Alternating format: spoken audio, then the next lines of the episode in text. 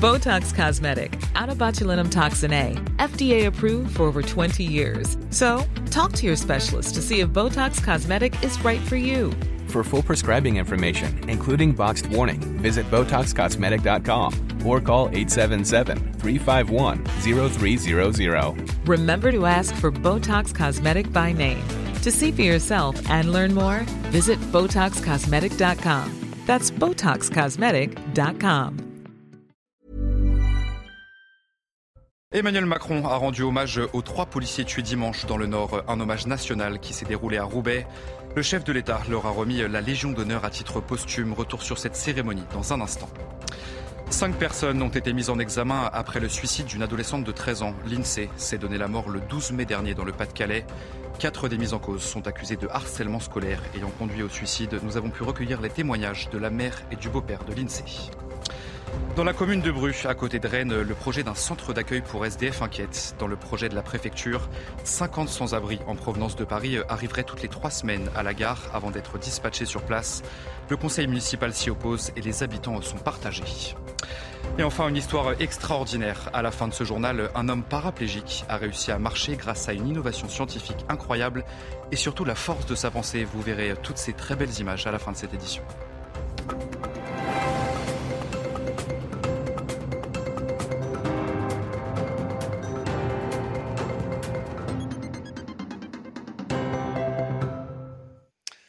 Bonsoir à tous, je suis euh, très heureux de vous retrouver pour l'édition de la nuit sur CNews. Un hommage national a donc été rendu ce jeudi aux trois policiers tués dimanche dans le Nord.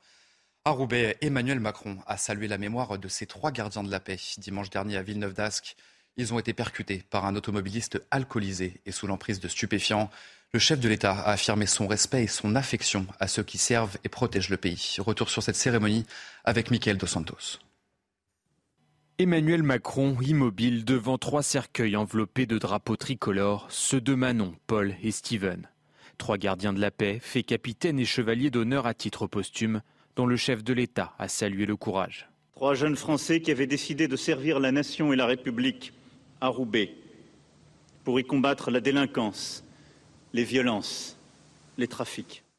Trois policiers tués par un automobiliste, drogué, alcoolisé et qui roulait à contresens à près de 120 km/h. Un chauffard ciblé par Emmanuel Macron. Dire respect et affection à ceux qui servent et protègent. Et dénoncer les comportements irresponsables qui tuent. Le président de la République a également nommé les enfants de deux victimes, Paul et Steven, pupilles de la nation. Une protection morale et financière accordée par l'État. Cher Stécie, nous pensons à vous, à cet enfant qui va naître. Son père a donné sa vie en exerçant sa mission de servir et de protéger. Alors nous veillerons sur vous deux. Au cours de cette cérémonie, Emmanuel Macron a élargi son hommage aux personnes tuées qui ont servi les Français, comme l'infirmière assassinée lundi à l'hôpital de Reims. Le député de la France insoumise François Ruffin s'est exprimé au sujet des hommages rendus aux agents du service public qui sont victimes de violences. Et selon lui, eh bien, les minutes de silence doivent faire l'unanimité. On va l'écouter ensemble. Moi, je n'ai aucune difficulté, c'est pas une aucune difficulté. Il va de soi que quand euh, il y a une minute de silence dans l'hémicycle pour un pompier, un policier, un militaire blessé ou tué en opération, on se lève et on fait une minute de silence. Donc euh, ça, va de soi, parce qu'ils ils sont porteurs d'un esprit de service public pour le pays. Emmanuel Macron alerte sur un risque de décivilisation de la société. Le président de la République euh, a évoqué ce terme mercredi en Conseil des ministres. Alors concrètement, de quoi s'agit-il et dans quel contexte le chef de l'État l'a-t-il prononcé? Augustin Donadieu et Karine Bouteloup. La décivilisation, un concept développé par le sociologue Norbert Elias avant la Seconde Guerre mondiale. L'auteur britannico-allemand analyse alors l'évolution des mœurs et de la culture ainsi que la montée du national-socialisme en Allemagne. En 2011, ce terme est repris par le théoricien identitaire Renaud Camus pour titrer l'un de ses ouvrages. Plus récemment, c'est par les propos de Bruno Retailleau que l'idée refait surface, reprise le 24 mai par Emmanuel Macron en Conseil des ministres. Levé de bouclier immédiat à gauche, les tweets de l'écologiste Benjamin Lucas et de l'insoumis Alexis Corbière sont explicites. Soit le président de la République est en réalité dépourvu d'intelligence du verbe, soit le président de la République sait ce qu'il fait en reprenant les thèmes et les termes de l'extrême droite. considérer que ce serait une pure coïncidence et soit une farce, soit affligeant. Du côté du Rassemblement national, l'utilisation de ce terme par le président de la République ne choque pas Marine Le Pen. La décivilisation, c'est la barbarie. Voilà, c'est le retour vers la barbarie. Donc en réalité, Emmanuel Macron vient une fois de plus, si je puis me permettre, nous donner raison sur le constat que nous faisons. Il se réveille au moment où la situation est déjà euh, très obérée euh, dans notre pays. En novembre dernier, lors du congrès de l'Association des maires de France, Emmanuel Macron avait appelé à mener un travail de civilisation pour faire face aux violences contre les élus. Après le drame survenu lundi au CHU de Reims où une infirmière a été tuée à l'arme blanche, eh bien, le gouvernement veut renforcer euh, la sécurité dans les hôpitaux. Ce jeudi, le ministre de la Santé a lancé un appel à tous les établissements hospitaliers pour identifier les failles. On va écouter euh, François Braun. Face à cette montée des violences, mon premier et mon principal message est de rappeler qu'il n'y a pas de violence banale, qu'il n'y a pas de petite violence. Injurier un soignant, ce n'est pas une incivilité, c'est une violence. Lever la main sur une infirmière, ce n'est pas un geste d'humeur, c'est une violence. Dégrader le véhicule d'un médecin, menacer un professionnel, lui cracher au visage, ce sont des violences qui sont toujours inacceptables. Tous les ans, ce sont 25 millions d'euros que nous consacrons au plan de sécurisation des établissements qui doit permettre de sécuriser cette situation. Je veux que dès demain, chaque établissement se mette au travail pour identifier et recenser toutes ces failles, tous ces points de vulnérabilité et les combler au plus vite. L'automobiliste soupçonné d'avoir mortellement percuté une fillette de 6 ans, c'était mardi à Trappes, a été mis en examen ce jeudi pour homicide involontaire par conducteur ayant fait usage de stupéfiants. La jeune femme de 21 ans a été placée sous contrôle judiciaire. Mardi soir, après l'accident, elle avait été contrôlée positif au cannabis.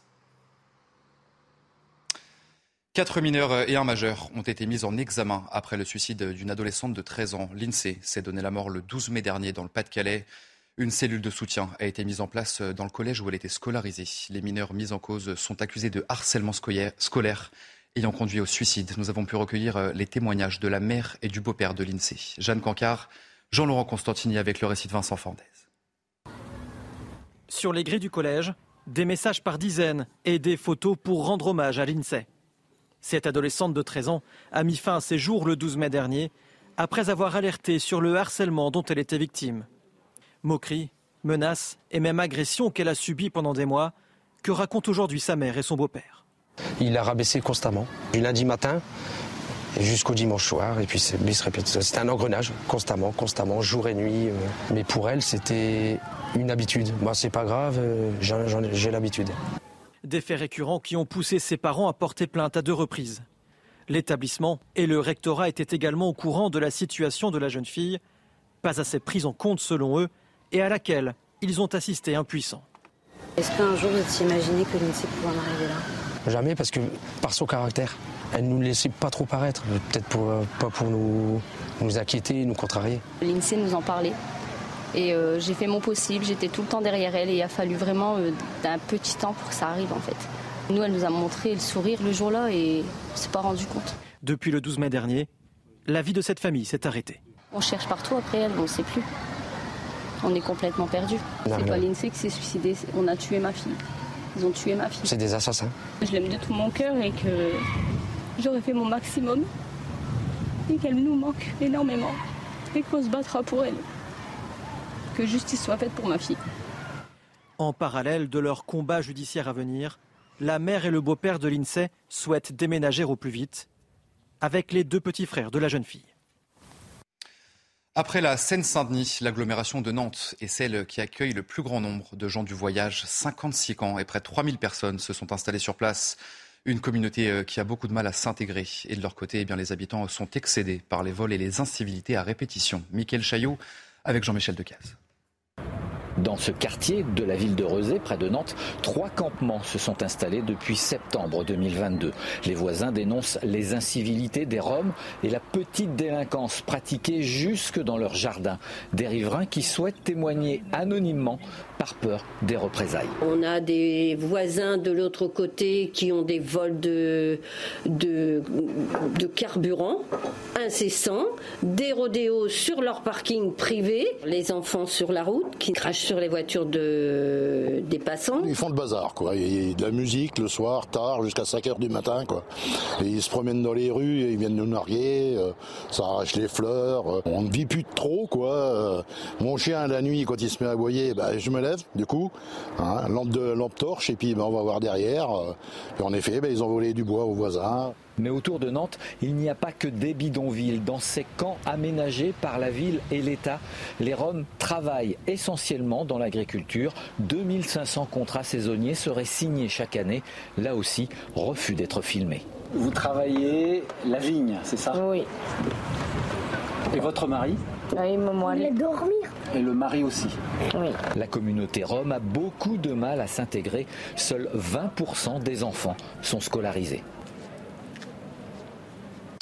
Je vous le disais dans les titres de ce journal euh, à Bru, à côté de Rennes, le projet d'un centre d'accueil pour SDF inquiète. Dix régions de France vont accueillir des sans-abri venus de la capitale, et ce dans les prochaines semaines. Un projet porté par l'État qui ne fait pas l'unanimité. Le conseil municipal de Bru a voté un avis défavorable et du côté des habitants, eh les avis sont partagés. Karine Bouteloup avec Mickaël Chaillot.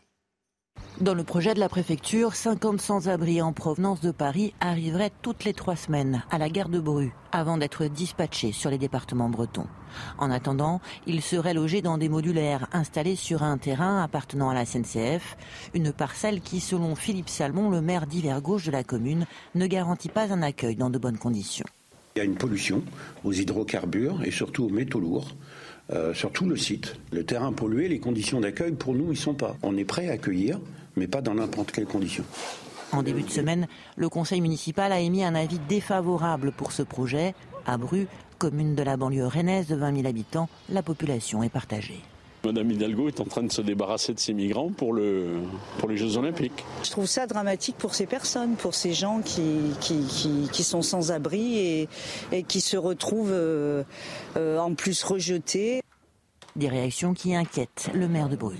Par rapport à ce qui s'est passé à Saint-Brévin, on peut euh, craindre quand même euh, certaines exactions, certains débordements euh, d'une certaine frange de la population qui estime que bah, ils ont plus qu'à, il vaut mieux qu'ils rentrent chez eux, et donc on peut subir des pressions de, de ces gens-là.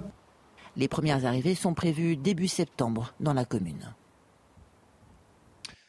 Dans le reste de l'actualité, 70% des Français sont favorables à un référendum sur la politique migratoire. C'est le résultat de notre dernier sondage CSA pour CNews. Ils étaient 62% à y être favorables le 1er février dernier. L'immigration, euh, un sujet qui agite aussi la classe politique. La future loi immigration euh, fait déjà débat avant même d'être à l'ordre du jour. Elodie Huchard et Jean-Laurent Constantini. Un référendum sur l'immigration, c'est le Rassemblement national le premier qui a proposé cette idée. Selon ce député, il serait une réponse à la préoccupation des Français. L'immigration aujourd'hui, pour beaucoup de Français, ça veut dire problème social, problème d'emploi, problème de sécurité. Il est temps qu'on demande l'avis aux Français sur cette question. Nous portons ce référendum depuis euh, longtemps et c'est un sujet tellement important que je vois que d'autres partis politiques en déshérence nous le volent. Et depuis ce week-end, leurs collègues républicains sont sur la même ligne. Cet élu n'est donc pas étonné du résultat de notre sondage. En tout cas, ça m'étonne pas parce qu'on a déjà la même proportion euh, de Français qui disent, euh, qui estiment en tout cas qu'il y a trop d'immigration en France, euh, plus de deux tiers, et donc on est dans cette logique. La question, c'est un référendum, pourquoi faire? En revanche, du côté de la majorité ou de la gauche, cette idée ne convainc pas. On préfère trouver des solutions ou d'autres voies de consultation. Moi, je pense qu'il vaut mieux apporter des solutions plutôt que poser des questions. En réalité, les questions, on les connaît et on sait très bien à quel défi notre pays doit répondre. Et je pense qu'il vaut mieux proposer des solutions. La question, c'est pas on est pour ou contre l'immigration ça ne veut rien dire. L'immigration, c'est un fait. Donc le sujet, c'est plutôt comment on a un débat apaisé dans le pays sur les questions migratoires. Et ça, finalement, la meilleure manière d'avoir un débat apaisé, c'est une convention citoyenne. Pour mettre en place ce référendum via l'article 11, il faudrait néanmoins d'abord modifier la Constitution. Cinq militaires ont été mis en examen pour non-assistance à personne en danger. Ils sont soupçonnés d'avoir fauté dans leur mission de secours le 24 novembre 2021 le naufrage d'une embarcation avait conduit à la mort de 27 migrants dans la Manche. Les cinq mises en cause sont trois femmes et deux hommes. Tout autre sujet, on va parler de la fraude aux prestations sociales. La Cour des comptes a publié son nouveau rapport ce mercredi. Surfacturation des professionnels de santé, fraude à la carte vitale ou encore pension de retraite versée à des personnes décédées. Les sages saluent les efforts effectués, mais beaucoup reste encore à faire. Geoffrey Defebvre avec Marine Sabour. Dans son dernier rapport, la Cour des comptes estime à près de 8 milliards d'euros par an les fraudes aux prestations sociales, dont 4 milliards d'euros par an rien que pour l'assurance maladie. Moi, j'estime qu'on est plutôt vers 50 milliards d'euros de fraude par an parce qu'on aurait un taux de fraude de 6% à peu près, ce qui est un taux de fraude assez classique malheureusement. Euh, et on a 50 milliards. Pourquoi? Parce qu'on dépense 900 milliards d'euros en, en, protection sociale chaque année. Parmi les fraudes, les surfacturations des professionnels de santé, seulement 1 à 4% des factures sont vérifiées et moins de 5% du montant estimé de fraude est détecté. La Cour des comptes préconise donc un renforcement des contrôles. Elle appelle également à plus de vigilance, notamment sur l'existence des retraités percevant leur retraite à l'étranger. Pour cela, un dispositif de contrôle a été expérimenté auprès de retraités de plus de 80 ans vivant en Algérie. Sur 472 personnes convoquées, 39 ne se sont pas présentées et ont vu leur pension suspendue. Le problème, c'est qu'on n'est jamais informé du décès. Euh, et que euh, quand bien même la personne est décédée, bah, vous avez des proches qui continuent de se débrouiller pour euh, faire envoyer des certificats de vie, qui continuent de toucher la retraite sur les comptes bancaires. Mais il n'y a pas qu'en Algérie que ça se fait. Hein. Alors que seuls 1 à 10% des sommes sont récupérées, Gabriel Attal, le ministre des Comptes publics, doit présenter prochainement un plan contre la fraude sociale. Et puis on voulait vous parler dans ce journal de cette histoire extraordinaire. À Lausanne en Suisse, un homme paraplégique a réussi à marcher grâce à une innovation scientifique incroyable et surtout la force de sa pensée. Euh, Gerdjen est handicapé depuis 12 ans après un accident de vélo. Et aujourd'hui, euh, eh bien, il remarche grâce à des implants dans son cerveau et dans sa moelle épinière. Les images commentées par Marine Sabourin. Regardez. Ce n'était pas arrivé depuis 12 ans. Gerdjan, néerlandais paraplégique depuis une chute à vélo, a retrouvé l'usage de ses membres par la pensée équipé d'un déambulateur, d'un ordinateur portable et d'un casque connecté. Une première mondiale fruit d'un couplage de deux technologies, des électrodes implantées dans la région du cerveau qui ordonnent les mouvements et un neurostimulateur positionné près de la moelle épinière qui les réalise. L'intention et le geste sont alors coordonnés grâce à des algorithmes basés sur l'intelligence artificielle. Pour la première fois dans l'histoire de l'humanité, on a réussi à reconnecter deux régions du système nerveux central qui sont séparées du fait d'une lésion de la moelle épinière. Et grâce à cette reconnexion, ben, une personne peut tenir debout et remarcher pour la première fois. Le quadragénaire a dû s'entraîner à de nombreuses reprises pour apprivoiser le système. Rares sont les fois où il utilise plus de 30 minutes, mais Gerdjan n'a jamais rien lâché. Je n'ai jamais cru que je ne pourrais plus jamais marcher.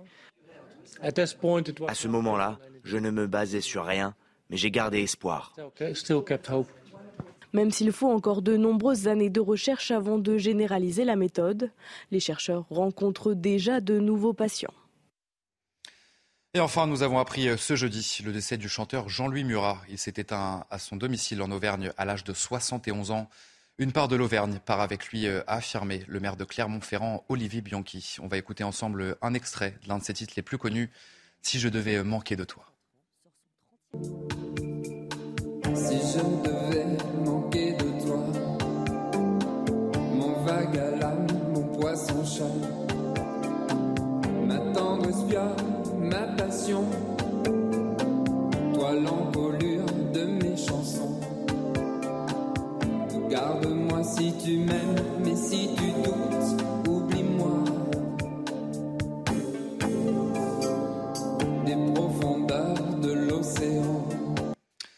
Allez, vous restez bien avec nous euh, sur CNews tout de suite, votre journal des sports.